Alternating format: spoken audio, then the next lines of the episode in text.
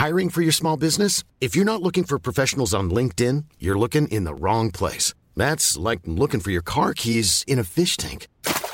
LinkedIn helps you hire professionals you can't find anywhere else, even those who aren't actively searching for a new job but might be open to the perfect role. In a given month, over 70% of LinkedIn users don't even visit other leading job sites. So start looking in the right place. With LinkedIn, you can hire professionals like a professional. Post your free job on linkedin.com slash people today.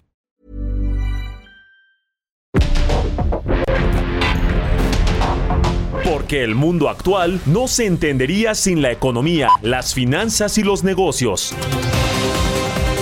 Acompaña a Mario Maldonado, el columnista de negocios más joven y objetivo del periodismo financiero en su programa.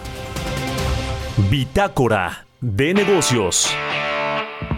It's way too late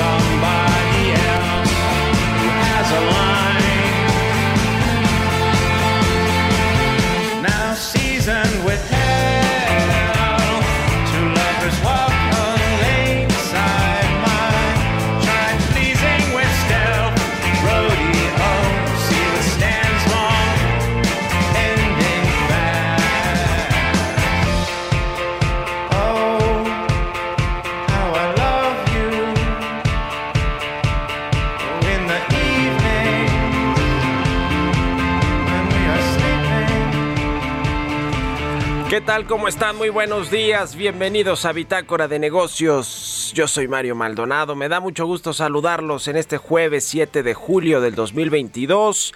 Estamos transmitiendo en vivo, como todos los días, aquí en la cabina del Heraldo Radio. Muchas gracias por acompañarnos en este jueves, por madrugar con nosotros, escucharnos a partir de las 6 de la mañana que abrimos la barra informativa del Heraldo Radio. Muchas gracias a quienes nos siguen en vivo, a quienes escuchan el podcast, a todos. Gracias. Comenzamos este jueves con un poquito de música antes de entrarle a la información. Estamos escuchando canciones de las bandas estadounidenses más sonadas a propósito de que este lunes 4 de julio se celebró la independencia de este país de los Estados Unidos. Esta canción que escuchamos es de Interpol, se llama Come Here, Come Here. Es una canción de la banda de rock estadounidense de Manhattan, de Nueva York, que aparece en su segundo álbum de la banda, se llama Antics. Come Here de Interpol la vamos a estar escuchando este jueves y le entramos ahora sí a la información. Vamos a hablar con Roberto Aguilar los temas financieros más relevantes, pero acaba de salir la inflación que se aceleró en junio, está en 7.99%, es su nivel más alto desde el 2000, desde este mismo mes de 2000, en junio, según datos del INEGI, arriba del 7.96% que estimaba el mercado. Así que bueno, pues cerca del 8%, tal cual lo venían anticipando los analistas, incluso salió más alto este dato. Vamos a hablar también con Roberto Aguilar. Pese a la inminente renuncia de Boris Johnson, la libra se mantiene estable. El panorama económico mundial se ha oscurecido significativamente desde abril, dice el Fondo Monetario Internacional. Y bueno, la inflación en México en 21 en su mayor nivel de hace 21 años.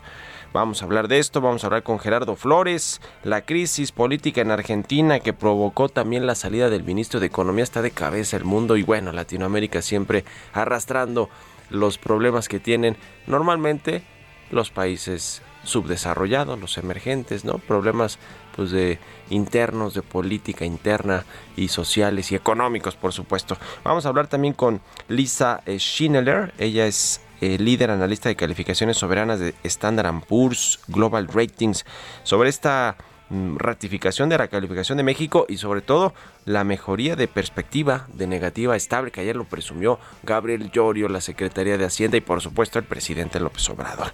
Y hablaremos también con Adrián de la Garza, economista en jefe y director de estudios económicos de City Banamex sobre las proyecciones para la inflación precisamente que continúan aumentando para este y el próximo año y vamos a hablar de la encuesta de expectativas de City. Así que quédense con nosotros en este jueves 7 de julio del 2022. Vámonos al resumen de noticias para comenzar este día lo más importante con Jesús Espinosa.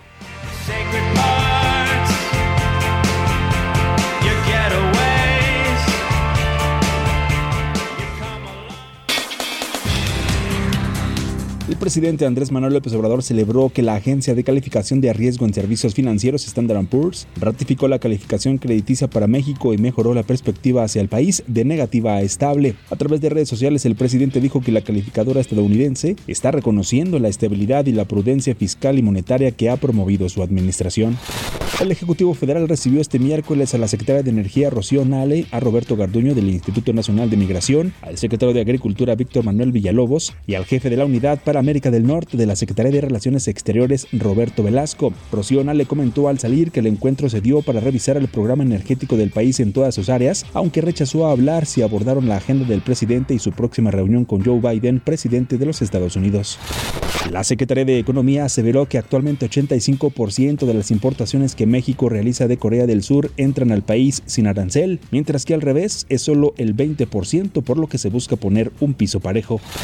La Secretaría de Hacienda y Crédito Público de la mano del Banco Interamericano de Desarrollo presentó un paquete de financiamiento por 200 millones de dólares para apoyar a las empresas que quieran mudarse al Istmo de Tehuantepec. Cristalina Georgieva, directora gerente del Fondo Monetario Internacional, dijo que el panorama de la economía mundial se ha oscurecido significativamente desde abril y que no puede descartar una posible recesión mundial el próximo año, dados los elevados riesgos.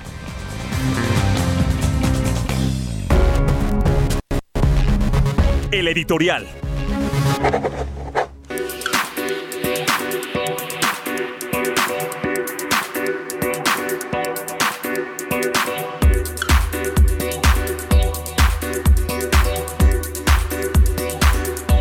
Bueno, pues eh, algo que presumir en esta visita que va a hacer el presidente López Obrador a Washington el próximo martes. Pues quizá no mucho, quizá este asunto de las calificadoras, de lo de ayer de Standard Poor's, que revisó de este, negativa estable la perspectiva de México, que quiere decir, como lo explicó el presidente, como se lo explicó Gabriel Llorio al presidente López Obrador, según lo puso ayer en un tuit, eh, que bueno, quiere decir que en el corto plazo, en, en los próximos meses, no tiene, eh, digamos, no hay eh, una previsión de que recorten la calificación de México. Eh, está estable y tiene que ver pues con todo su balance fiscal, financiero.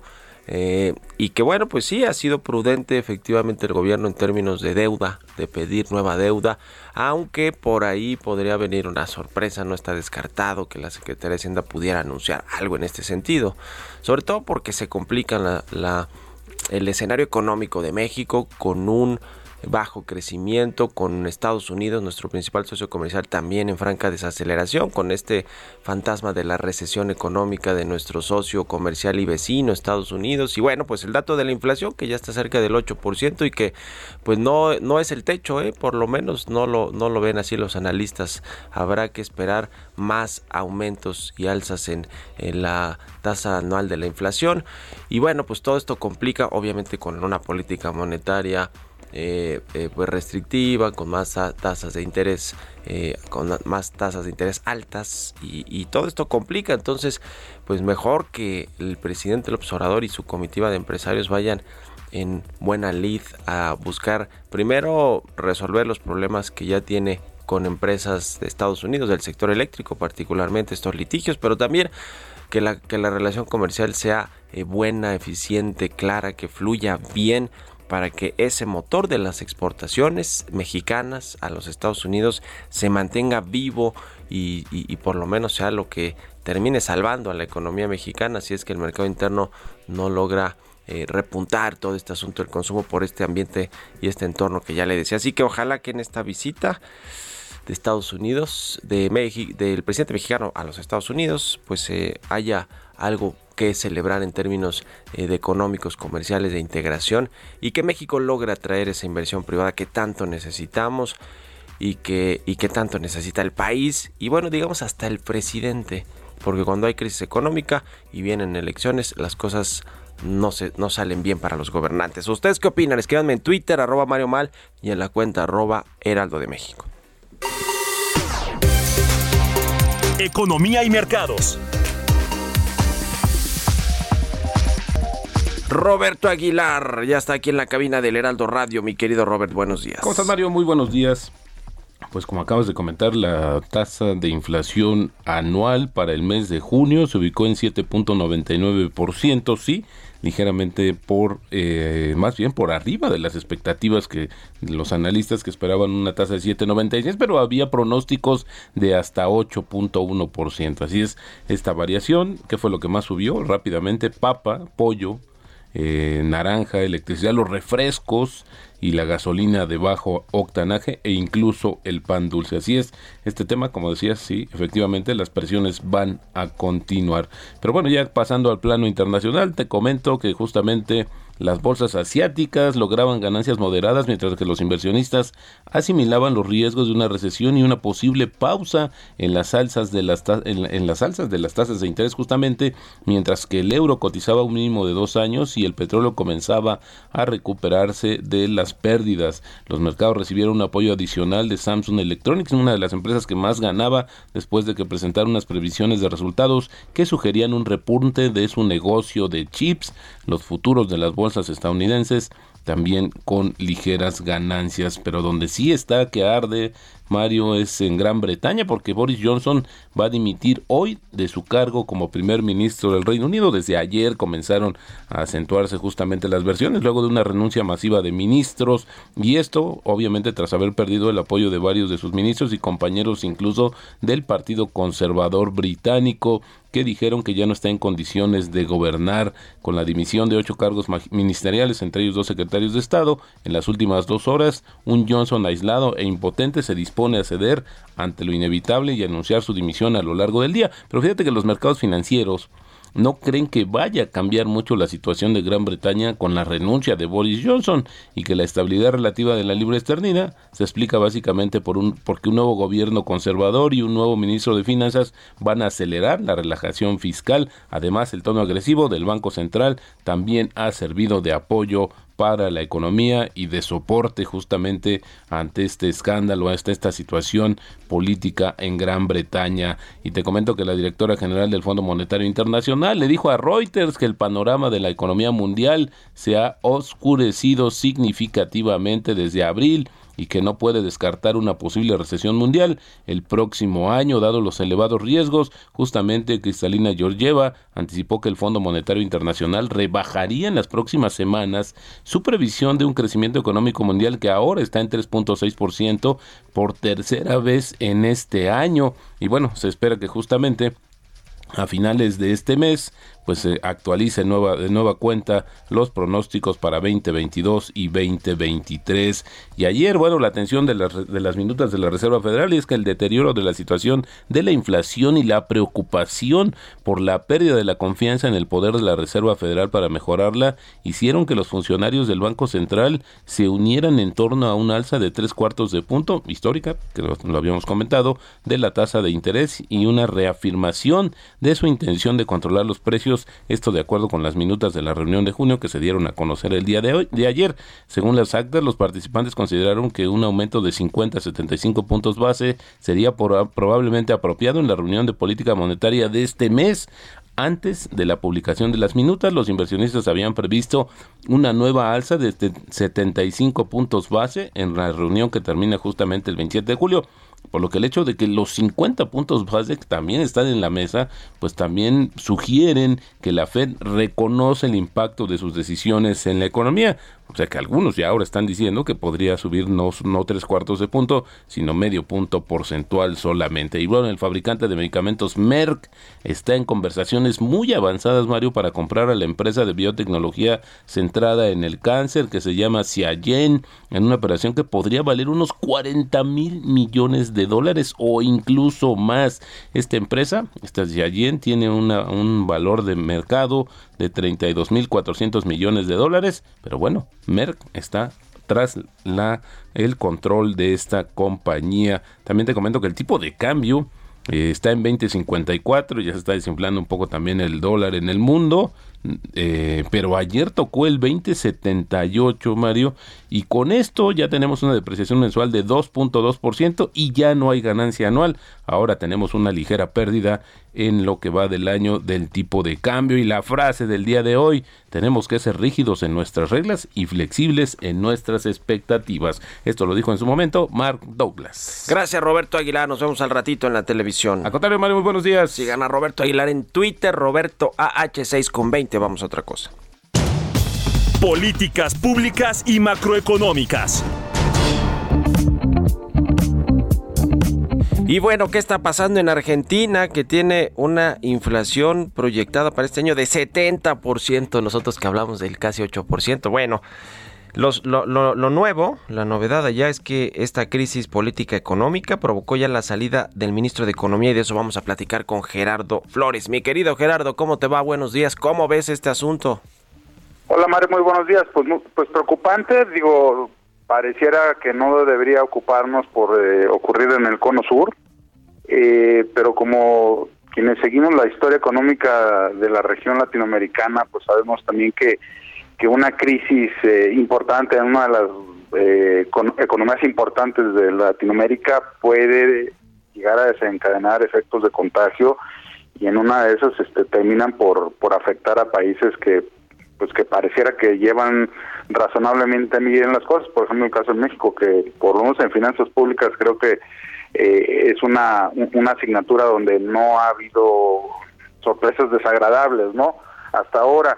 Eh, pero bueno, debe preocuparnos porque sí eh, eh, estamos viendo un, grupo político con afinidades a lo que vemos acá en México, eh, que está insistiendo en, que se debe gastar más, eh, eh, en relajar la, dis- la disciplina fiscal, lo que pone en riesgo los compromisos de Argentina con el Fondo Monetario Internacional, incluso tiene pendiente ahí una renegociación de una deuda de cerca de dos mil millones de dólares con el Club de París.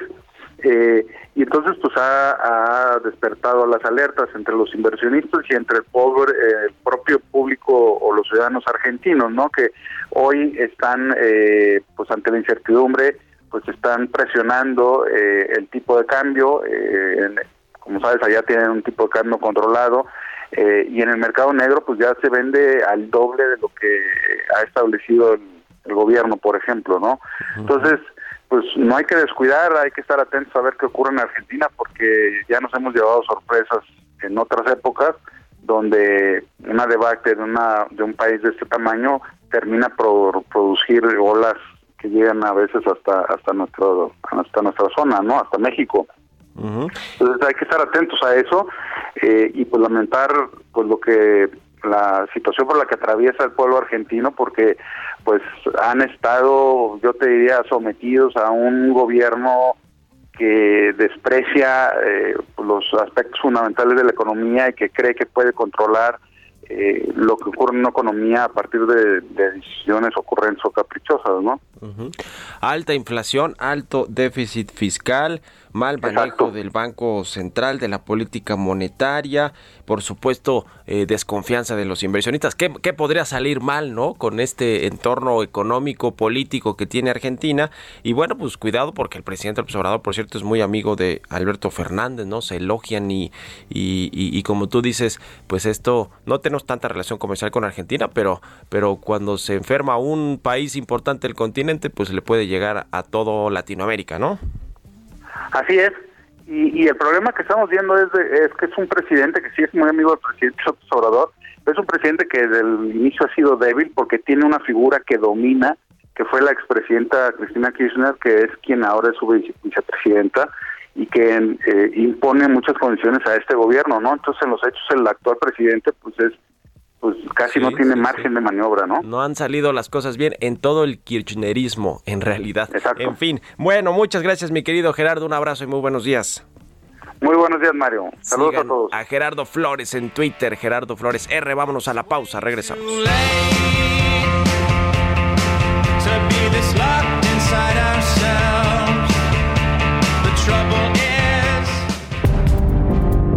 En un momento continuamos con la información más relevante del mundo financiero en Bitácora de Negocios con Mario Maldonado. Regresamos.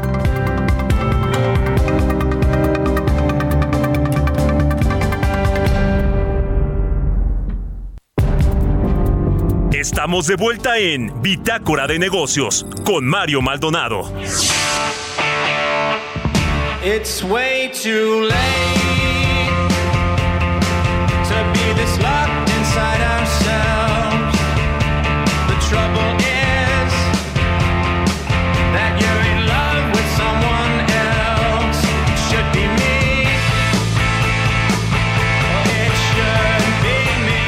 Ya estamos de regreso aquí en Bitácora de Negocios. Son las 6 de la mañana con 30, ya casi 31 minutos, tiempo del centro de México. Y regresamos escuchando un poquito de música antes de entrarle a la información en esta segunda mitad del programa. Escuchamos a Interpol. La canción se llama Come Here. Es una canción de su segundo álbum, Antics, de esta banda neoyorquina de Manhattan. Y estamos escuchando canciones de bandas estadounidenses representativas de este país a propósito de que esta semana, el lunes 4 de julio, se celebró su independencia, la independencia de los Estados Unidos. Vámonos con otra cosa. Fíjese que hoy en lugar de resumen le tenemos información interesante de Mónica Reyes. Adelante, Mónica. Buenos días, Mario Maldonado, gracias. Es un placer estar contigo y con tus amigos Radio Escuchas. Y les voy a platicar. Hagan crecer su negocio con alguno de nuestros créditos. Obtengan 0% de comisión por apertura en crédito PYME y plazos de hasta 60 meses. Si aún no eres cliente Citibanamex, abre tu cuenta y disfruta de este y muchos otros beneficios. La vigencia es al 31 de julio de 2022. CAT promedio 21.5% sin IVA. Calculado el 17 de marzo de 2022 vigente al 17 de agosto de 2022. Regreso contigo, Mario, a Bitácora de Negocios. Muchas gracias. Bonito día. Gracias, Mónica. Y ahora sí, vámonos al resumen. Era broma que no había resumen. Por supuesto que resumen con Jesús Espinosa, que aquí dijo, bueno, sí me lo voy a echar. A ver, échatelo, Chucho. Adelante con el resumen. El presidente Andrés Manuel López Obrador informó que su gobierno puso al menos cuatro condiciones para la venta del Banco Banamex. Mom deserves the best, and there's no better place to shop for Mother's Day than Whole Foods Market. They're your destination for unbeatable savings, from premium gifts to show-stopping flowers and irresistible desserts. Start by saving 33% with Prime on all body care and candles. Then get a 15-stem bunch of tulips for just $9.99 each with Prime. Round out Mom's menu with festive rosé, irresistible berry chantilly cake, and more special treats. Come celebrate Mother's Day at Whole Foods Market. La primera es que sea capital mexicano. La segunda es que los que participen como accionistas estén al corriente en el pago de sus impuestos. La tercera es que el patrimonio cultural de Bamex se quede en México. Y la cuarta es que no se despida a los trabajadores, además que son personas, mujeres, hombres con experiencia y que este, pueden ser de mucha utilidad. Por medio de un comunicado, el Instituto Mexicano del Seguro Social dio a conocer sus cifras de generación de empleos en el país del primer semestre del año. De acuerdo con ellas, en lo que va de este 2022, se tiene el registro de 24.807 nuevos puestos de trabajo en la Ciudad de México, registrando el salario base más alto del país, con 614.11 pesos diarios. Antonio Arranz, CEO de la empresa de mensajería y paquetería DHL Express México, señaló que la actualización de inventario en las tiendas digitales va a reactivar el comercio electrónico que durante la pandemia creció a un ritmo de 10% anual. La presidencia de la República presentó este miércoles en la mañanera el primer corte del avance del programa de seguridad social para periodistas por cuenta propia, informando que al momento se aprobó asegurar ante el Instituto Mexicano del Seguro Social a 386 comunicadores.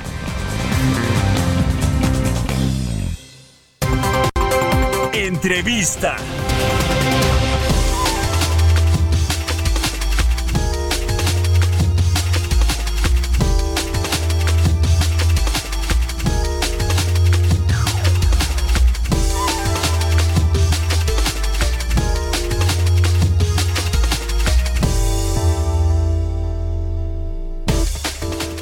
Y bueno, pues Standard Poor's, le decía, ratificó la calificación de México y mejoró la perspectiva de negativa a estable.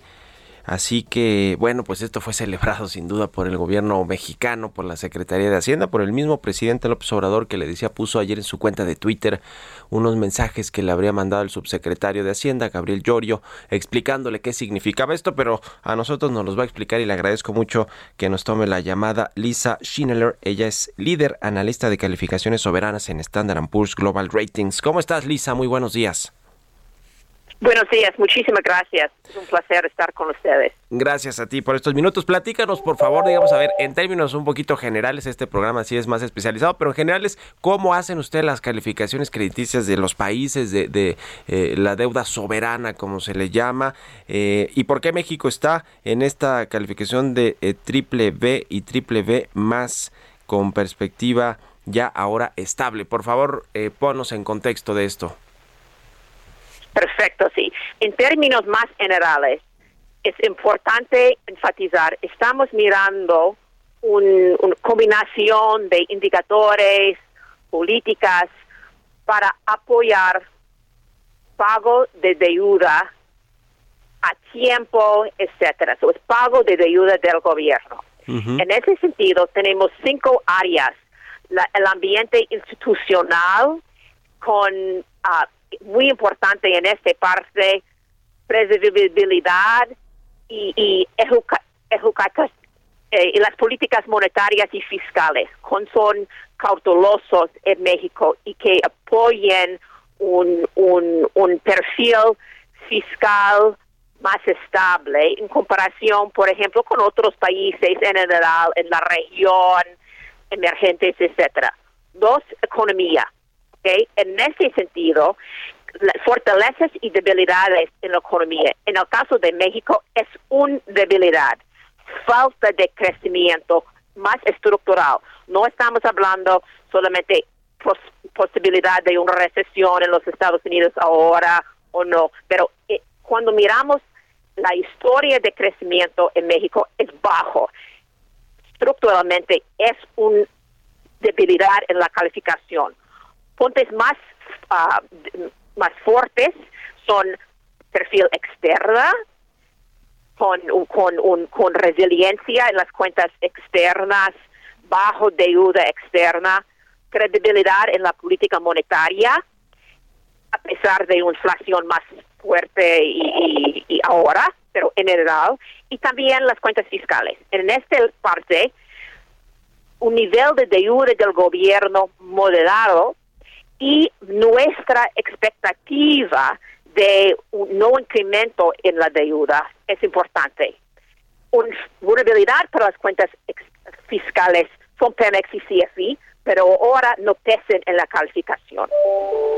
Brevemente, estos cinco partes son el base para la calificación.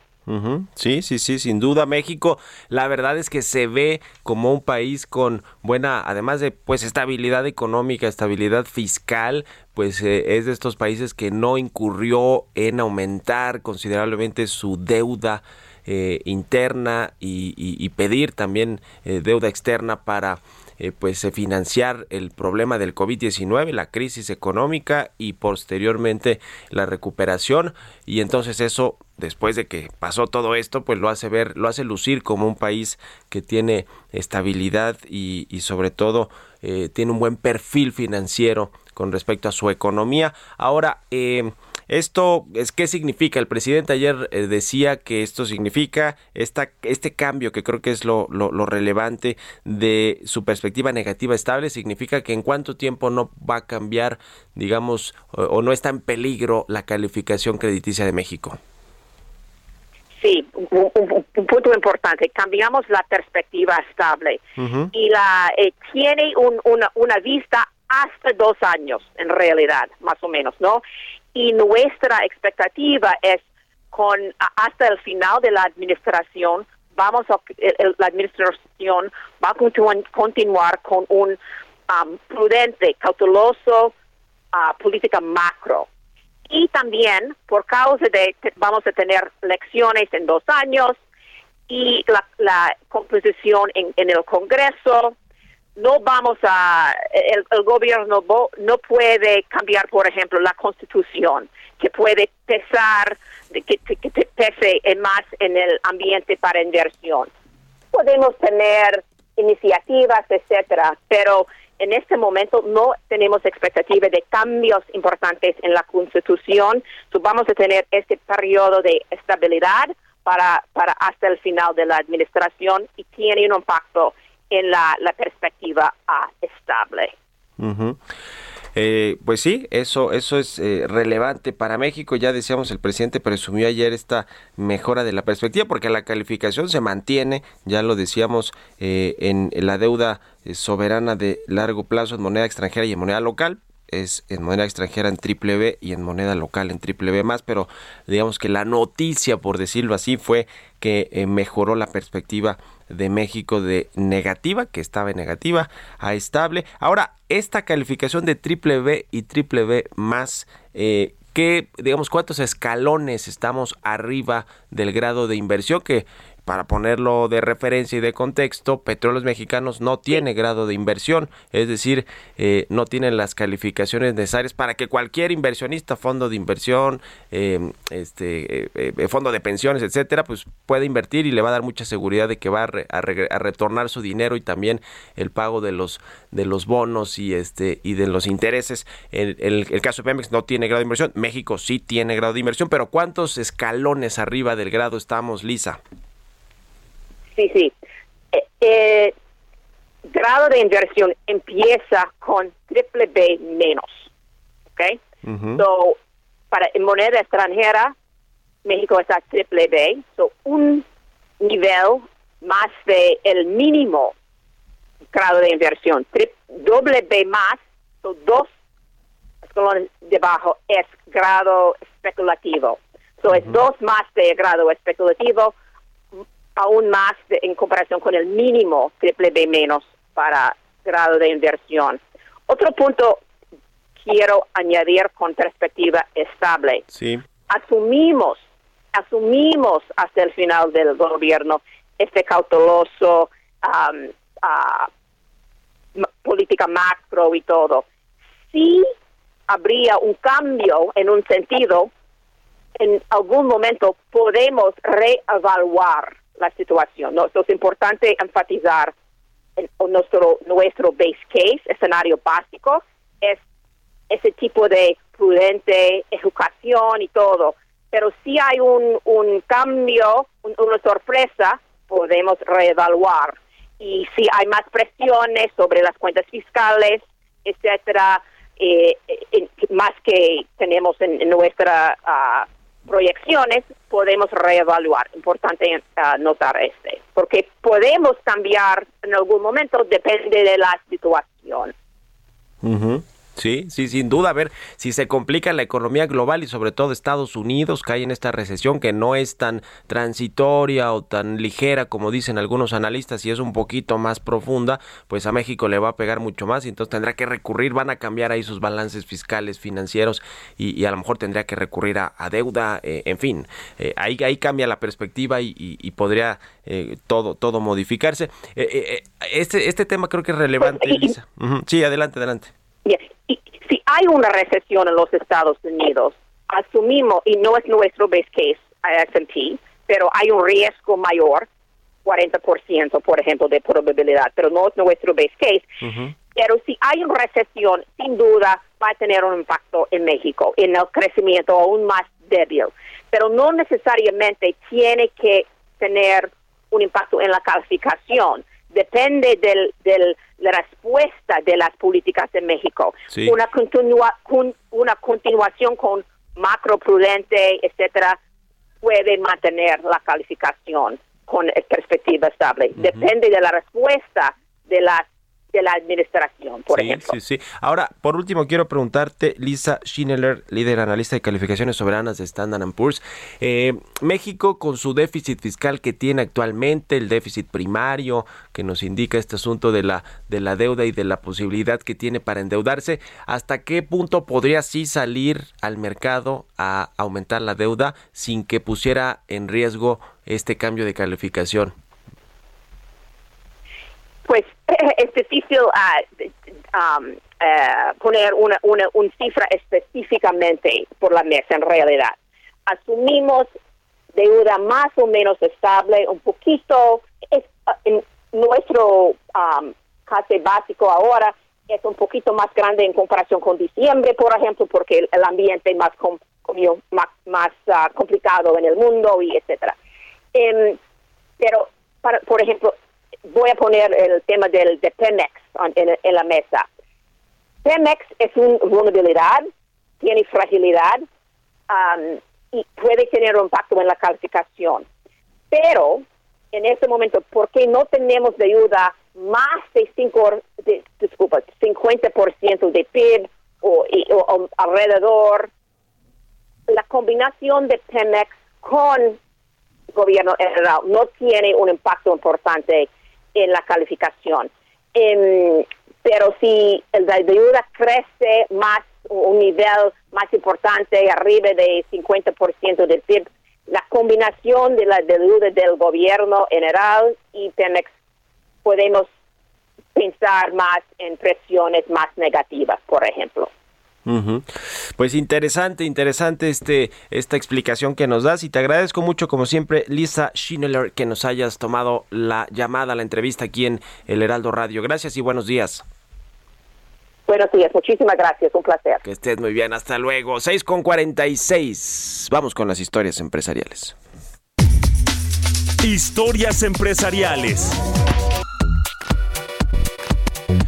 Pues Kavak, este unicornio mexicano de venta de automóviles que ha tenido sus, problemas, ¿eh? sus denuncias aquí y en otros países de Latinoamérica, es decir, este crecimiento rapidísimo pues ha generado problemas en la calidad del servicio, por lo menos esas denuncias están en las redes sociales de esta plataforma Kavak. Sin embargo, sigue siendo un unicornio, sigue valiendo muchos miles de millones de dólares, por lo menos con la inversión que ya tiene y ahora se está expandiendo a Turquía que es un mercado, aunque usted no lo crea, similar a México. Y cuando uno va a Turquía se encuentra con algunas condiciones muy similares a las de México.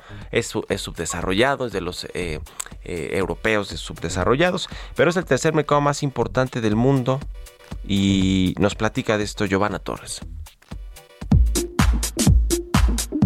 Kavak es una empresa mexicana que opera un mercado en línea de coches usados. Con una valoración de 8.700 millones de dólares, Kavak era el segundo unicornio más valioso de América Latina en septiembre del 2021. De acuerdo con información de la agencia Reuters, este miércoles la plataforma de autos usados informó de una inversión de 180 millones de dólares con el objetivo de expandirse a cuatro países, incluyendo a Turquía, su primera ubicación fuera de América Latina. Carlos García, director ejecutivo de la compañía, señaló que además entrarán en Colombia, Chile y Perú con una inversión inicial de 120 millones de dólares. El directivo detalló que la plataforma ha destinado 60 millones de dólares para su expansión en Estambul, Turquía, y recalcó que en ese país hay un mercado de 120 mil millones de dólares, por lo que consideran que se trata de una gran oportunidad. Añadió que la empresa ha experimentado un rápido crecimiento en México que representa el 60% de sus operaciones, además de operar ya en Argentina y Brasil. Finalmente, Federico Ranero, director de operaciones de Kavak, indicó que este panorama de incertidumbre económica en los mercados internacionales, el desembarco marco de estos cuatro países reafirma la fortaleza financiera y de negocio que tienen como empresa. Para Bitácora de Negocios, Giovanna Torres.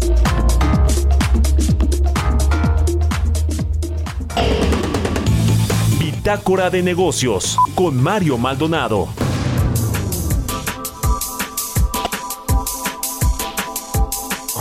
Decíamos del caso de Turquía, es el tercer mercado más importante del mundo en este tema de los autos usados, es decir, hay un gran potencial de mercado ahí para esta empresa Kavak. Oiga, de último momento, se está anunciando ya esta renuncia de Boris Johnson como primer ministro del Reino Unido. Estuvo tres años en el poder. En, en breve se, se espera que se anuncie al sustituto de Boris Johnson, pero ya la... eh, eh, pues la noticia de que era muy probable esta eh, dimisión de Boris Johnson, esta renuncia, eh, no solo al partido que lo llevó a este cargo importante, el más importante de, Reino Unido, de primer ministro, en términos pues de política, de administración pública, pues ahora se anunció también que renunció ya no solo a este partido conservador, como líder del Partido Conservador, sino como primer ministro del Reino Unido después de pues varios escándalos que arrastra y que trae a cuestas ahí Boris Johnson como eh, pues la dimisión de sus principales secretarios de Estado. En solo dos días se fueron muchos de los secretarios de Estado de Boris Johnson. Y bueno pues este político de 58 años le presentó su renuncia ya a la reina Isabel y dijo textualmente quiero decirle a los millones de personas que votaron por nosotros en el 2019 muchos por primera vez. Gracias por este mandato increíble. La razón por la que luché por continuar fue que sentí que era mi trabajo, mi deber, mi obligación contigo continuar lo que prometí en el 2019. Sé que en el Reino Unido seguiremos respaldando su lucha por la libertad durante el tiempo que sea necesario. Esto dijo Boris Johnson en un mensaje que envió a la nación, al Reino Unido, tras esta dimisión que le decía tiene, tiene minutos eh, de que bueno se hace este anuncio formalmente y ya al ratito Sergio Sarmiento y Lupita Juárez le ampliarán toda la información. Vámonos a otra cosa. Bitácora de Negocios con Mario Maldonado.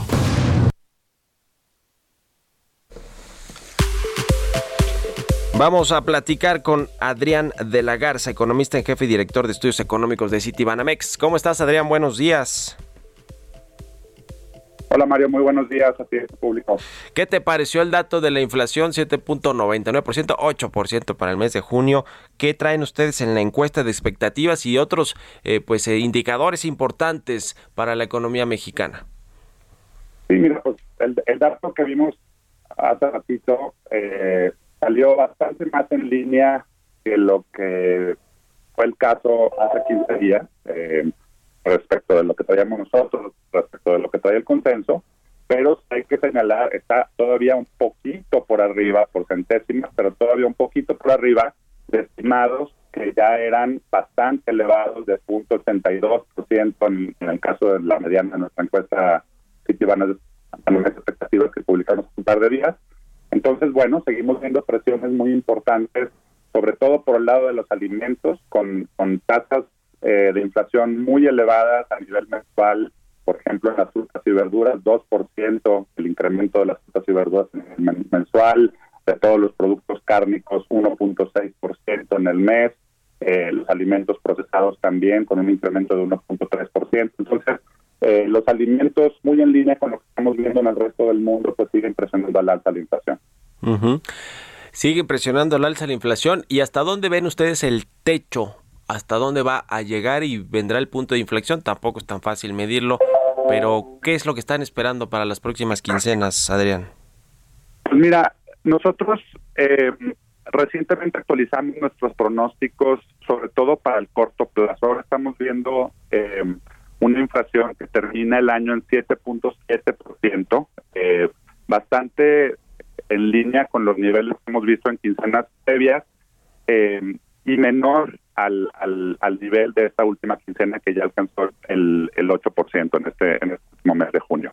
Eh, pero bueno, sigue siendo una inflación que, que lo que implica es que va a permanecer todavía muy elevada por el resto del año, quizás todavía en la primera parte del, del próximo año también. Eh, quizás también lo que vale señalar es esto ya nos sorprende porque hemos revisado nosotros el consenso en, en México y también otras situaciones a nivel mundial las proyecciones de inflación una y otra vez ya por muchos meses consecutivos, prácticamente desde el año pasado, viendo muchas sorpresas. Quizás ahora eh, los riesgos estén relativamente más balanceados. Y esto lo digo eh, por varias razones, pero menciono dos muy importantes. Una, porque hemos explicado acá, pues están todos estos temores de recesión, lo que hemos visto, por ejemplo, en los precios de los commodities a nivel internacional, han sido reversiones, es decir, que luego de estos picos muy altos que alcanzaron los precios del petróleo y de otros commodities, hemos visto que empiezan a ceder, aunque se mantienen altos. Eh, pero eso eso podría ser un cambio de tendencia, digamos, favorable para las inflaciones en México y a nivel mundial. Eh, y el otro tema es que hemos visto también eh, mejores eh, mejoras en las cadenas de suministro. Ya ves que también por muchos meses vimos todos estos cuellos de botella, eh, costos de transporte y logística a nivel mundial muy elevados, siguen también elevados, pero también la tendencia es favorable. Y hemos visto, por ejemplo, que los costos de, de, de, no sé, de mover, por ejemplo, un, un cargamento de un puerto en China a Los Ángeles, todo ese tipo de costos han venido disminuyendo. Ya, pues te agradezco mucho, como siempre, Adrián de la Garza, economista en jefe y director de estudios económicos de City Banamex, por estos minutos y buenos días. Buen día, Mario. Saludos. Un abrazo, que estés muy bien. Con esto nos despedimos. Gracias a todos ustedes. Se quedan con Sergio y Lupita. Nos vamos al canal 8 a las noticias de la mañana y nos escuchamos mañana a las 6. Buenos días.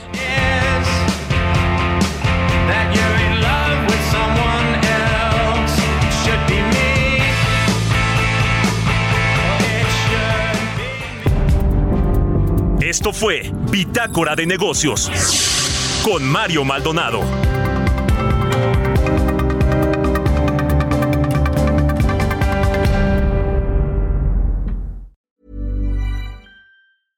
Hey, it's Paige DeSorbo from Giggly Squad. High quality fashion without the price tag. Say hello to Quince. I'm snagging high-end essentials like cozy cashmere sweaters, sleek leather jackets, fine jewelry, and so much more. With Quince being 50 to 80% less than similar brands. And they partner with factories that prioritize safe, ethical, and responsible manufacturing. I love that. Luxury quality within reach. Go to quince.com slash style to get free shipping and 365 day returns on your next order. Quince.com slash style.